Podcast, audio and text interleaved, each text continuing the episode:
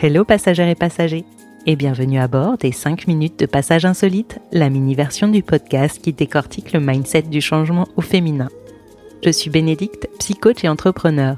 Dans ces épisodes en format court et direct, je t'offre 5 minutes pour changer ou 5 minutes pour te retrouver, mais je partage surtout avec toi mes connaissances en psycho, les outils d'organisation de ma vie d'entrepreneur, mes astuces de coach et les trucs que je teste et mets en place dans mon quotidien de femme pour baisser le son dans ma tête, faire taire la peur, la honte ou l'anxiété, retrouver l'envie et la motivation, accepter ma vulnérabilité et surtout vivre ma vie avec enthousiasme et authenticité.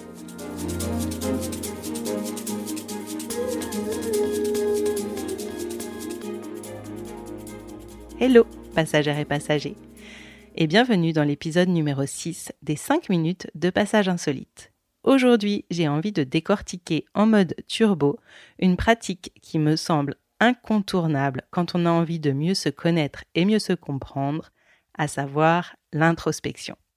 Alors bien sûr, et j'entends cette petite remarque peut-être qui passerait dans ta tête, mais si c'est si important, pourquoi n'y consacrer que 5 minutes? Je te rejoins et très certainement je ferai un épisode plus complet sur ce sujet qui effectivement le mérite. Je suis même en train de réfléchir à une mini formation autour de ce thème, mais j'avais envie aujourd'hui de donner des clés et des astuces rapides pour que chacun et chacune puisse soit commencer à mettre en pratique dès aujourd'hui une routine d'introspection ou bien compléter la sienne parce que parfois on peut aussi se trouver un peu frustré ou perdu ou même euh, en manque d'inspiration pour renouveler notre pratique d'introspection. Avant cela, déjà, qu'est-ce que l'introspection? Encore une fois, je te donne en fait ma propre définition, la façon dont moi je me suis approprié les choses à partir de mes études en psycho et des connaissances, des livres que j'ai lus, de ma propre pratique et aussi plus récemment de la lumière qu'a pu apporter sur ce concept ma formation de coaching. Alors l'introspection, pour moi, c'est une façon de se connecter à soi, c'est un temps qu'on prend pour soi, un espace qu'on se donne entre soi et soi.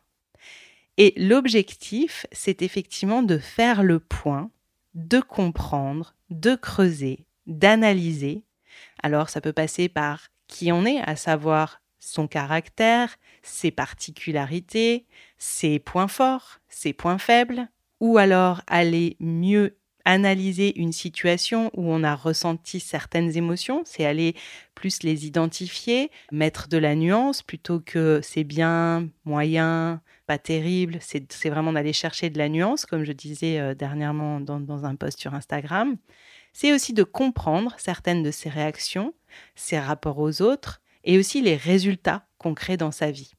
Pourquoi c'est important de prendre ce temps pour revenir sur ce qui s'est passé dans notre journée, revenir sur peut-être certaines parties de notre vie, etc.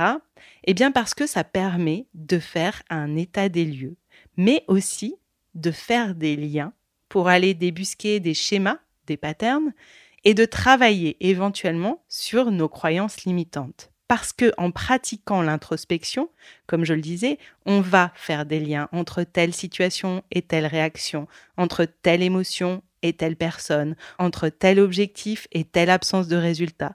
Et plus on va creuser, et c'est ça qui est vraiment positif dans l'introspection, c'est que plus on la pratique, plus elle se renforce, plus elle se complète et plus elle devient riche.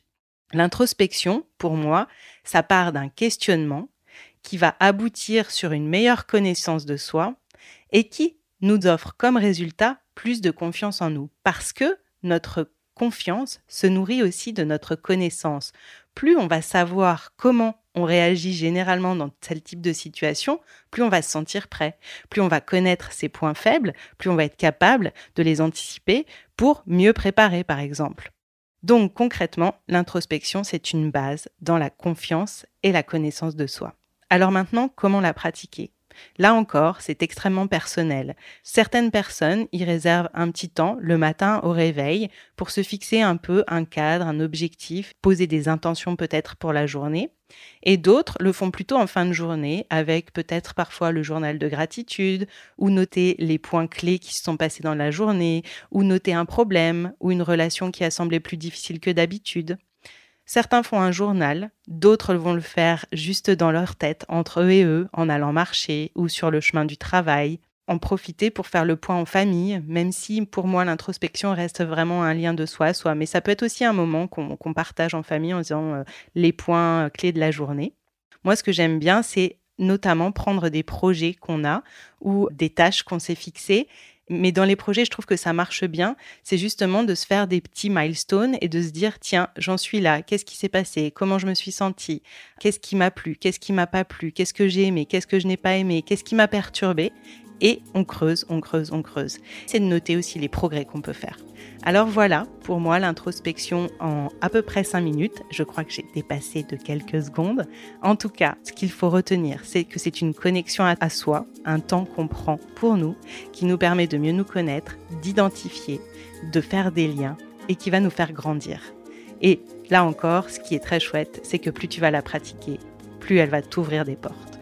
Alors j'espère que cet épisode t'aura plu et dis-moi si tu as envie que je creuse un peu plus qu'en 5 minutes cette notion absolument clé du développement de qui tu es.